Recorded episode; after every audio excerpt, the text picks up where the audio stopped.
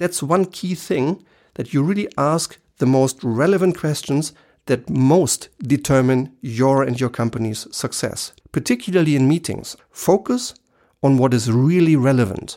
Focus on the two or three things that matter the most for success. Hello and welcome. This is Stefan Homeister. This is the Leitwolf podcast. Thank you. You're giving some of your time again to, for getting the latest tips on how to lead yourself and others to success and fun. When I spoke to my wonderful business partner Luisa Delgado recently, she said an absolute key sentence that I think is very, very valuable for today and for the future. She said, quote, the crisis focus us all on the essentials, unquote. And that's exactly why I have chosen today's title the way it is. Because I believe that zooming in and zooming out and focusing on the real essentials is one of the things that every leader needs to master and improve every single day in order to get more from less, in order to get better results in less time, and all of that without ever getting stressed. It sounds challenging and it may be, but it is possible. Luisa will soon give an interview here in the Leitwolf podcast herself about the interface between one of her passion topics, beauty, and our common passion topic, great leadership. Then I would like to introduce her more personally and more in depth. This podcast is about her sentence. And so, welcome today to the Leitwolf podcast Zoom in, zoom out, focus on the essentials. Do you ever experience this as well? More stakeholders want more results from you in less time. Everything's going faster, pressure is increasing, and some people start suffering or even become ill under this pressure. And therefore, it's important to find ways how to deal with it and how to get forward and how to master this challenge. But you, as a Leitwolf, as a leader, you have one very important quote unquote tool to meet this challenge. You have yourself you can lead yourself and then you can lead others even better to success. And even if today you are the best version of yourself that you've ever been, I'm utterly convinced that each of us and also you, you have much more potential than you yourself are aware of. You can achieve more with less resources and less time. And today, I'd like to give you three tips around a valuable core, which will become bigger and bigger as you implement one of those three steps and tips we're going to talk about. Here is the concept. Let's imagine a picture in our minds. Please, you go ahead and imagine a picture in your mind. A picture that you and I are now painting together. And it is all about three different circles. Three circles that overlap each other with a small intersection in the middle. Here in this middle is value. That's what we focus on. And this value becomes bigger and bigger the more you bring the three circles on top of each other. All three circles have to do with your thinking, with the way you communicate, with the way you act, decide, and lead. All three circles allow you for better and faster leadership and the best thing of all, all three are completely in your control. So, how can we do this? How can we get better by focusing on the essentials?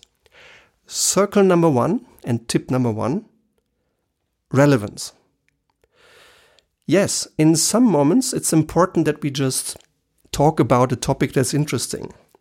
But one way to focus on the essential is to focus on the most relevant point the most relevant objective, the most relevant topic, and then start leading others with success and then start creating the new future.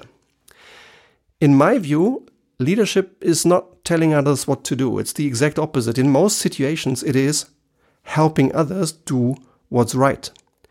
And in leading, and especially in supporting others in making good decisions. It's about choosing the right objectives, the few goals that matter the most, and then asking relevant questions. Not just questions related to the future, but relevant questions related to the biggest value that you can unleash by a good conversation. So think about your own questions. Are you always asking the most relevant questions in conversations with your boss, your team, your the people around you?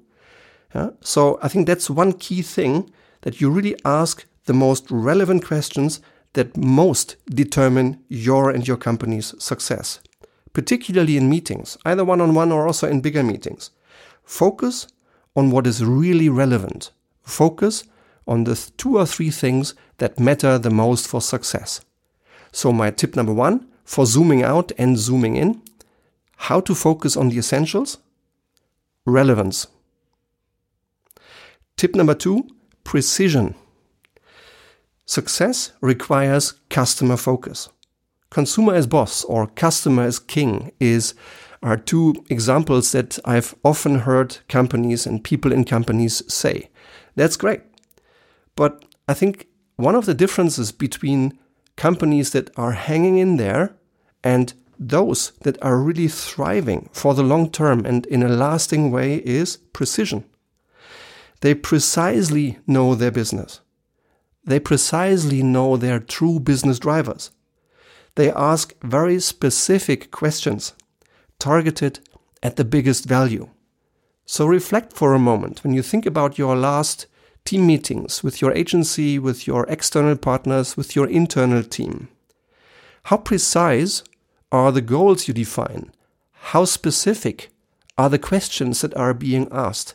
And it's fine if some things go wrong. You know, I think in this new world of learn fast, fail fast, scale fast, I think we need to be open to also ask a lot of questions and precise questions that don't really lead us to success straight away. But I'm convinced and I know from experience the more specifically we know our business, the true drivers of our customers' decisions, and the more specifically we ask to crack down this next big barrier between us and the client purchasing our product or service, the more specifically we ask, the faster and the better you will succeed. So, therefore, tip number two for focusing on the essentials precision. And tip number three brevity. I think some leaders have made it a topic, and it's often well intended, to articulate everything that they deem important to support their point. Or sometimes they feel a need to just have a small talk and to establish a relationship. And in these moments, it might even be smart not to be brief. But in those many situations, when you really want to drive your business, when you want to help your team succeed, when you want to lead your boss from A to B, then it's important to be brief rather than complete.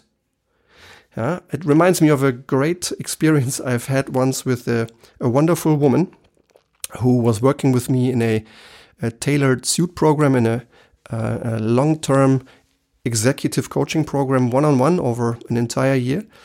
Um, and once she sent me an, uh, an email with a subline saying, Please excuse my brevity. and I went like, Hey, why?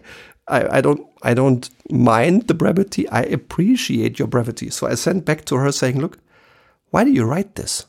Why do you apologize for being brief? Why don't you do the opposite? Uh, appreciate your brevity. And within five minutes, she had changed the subline under her uh, regular communication and returned my message with that new subline being appreciate my brevity. And I think that story I'm sharing because I think it's the right attitude. It's the right general attitude.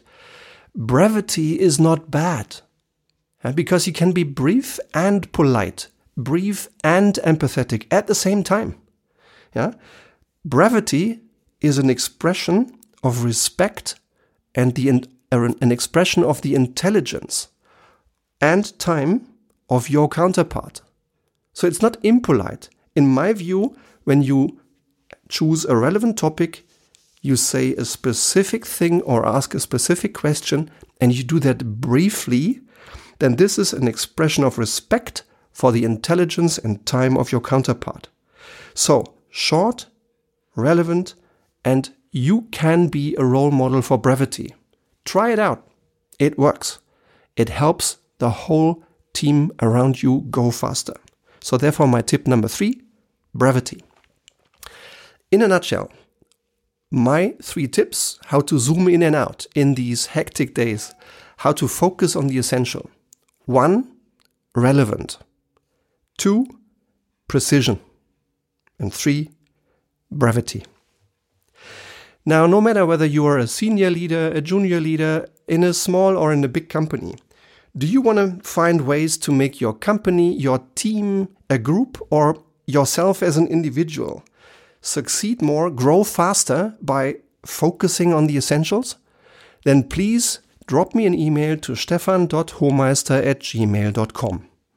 And we can get on the phone and start a conversation how to change and evolve and how to fix your biggest leadership or strategy barrier on the phone. Would be my pleasure. So if you want, feel free, reach out right now. Sit down, write an email, stefan.homeister at gmail.com, and within just a few hours, maybe days, you and I will be on the phone. And if you just like the way I'm sharing my tips here, then please subscribe to this Leitwolf podcast. If you find a minute, please let me know how you like it. And I'd appreciate if you could take the time for a quick star rating on iTunes. I look forward to being in touch with you again. I'll thank you for your time today and I see you next time. Thank you. Your Leitwolf Stefan.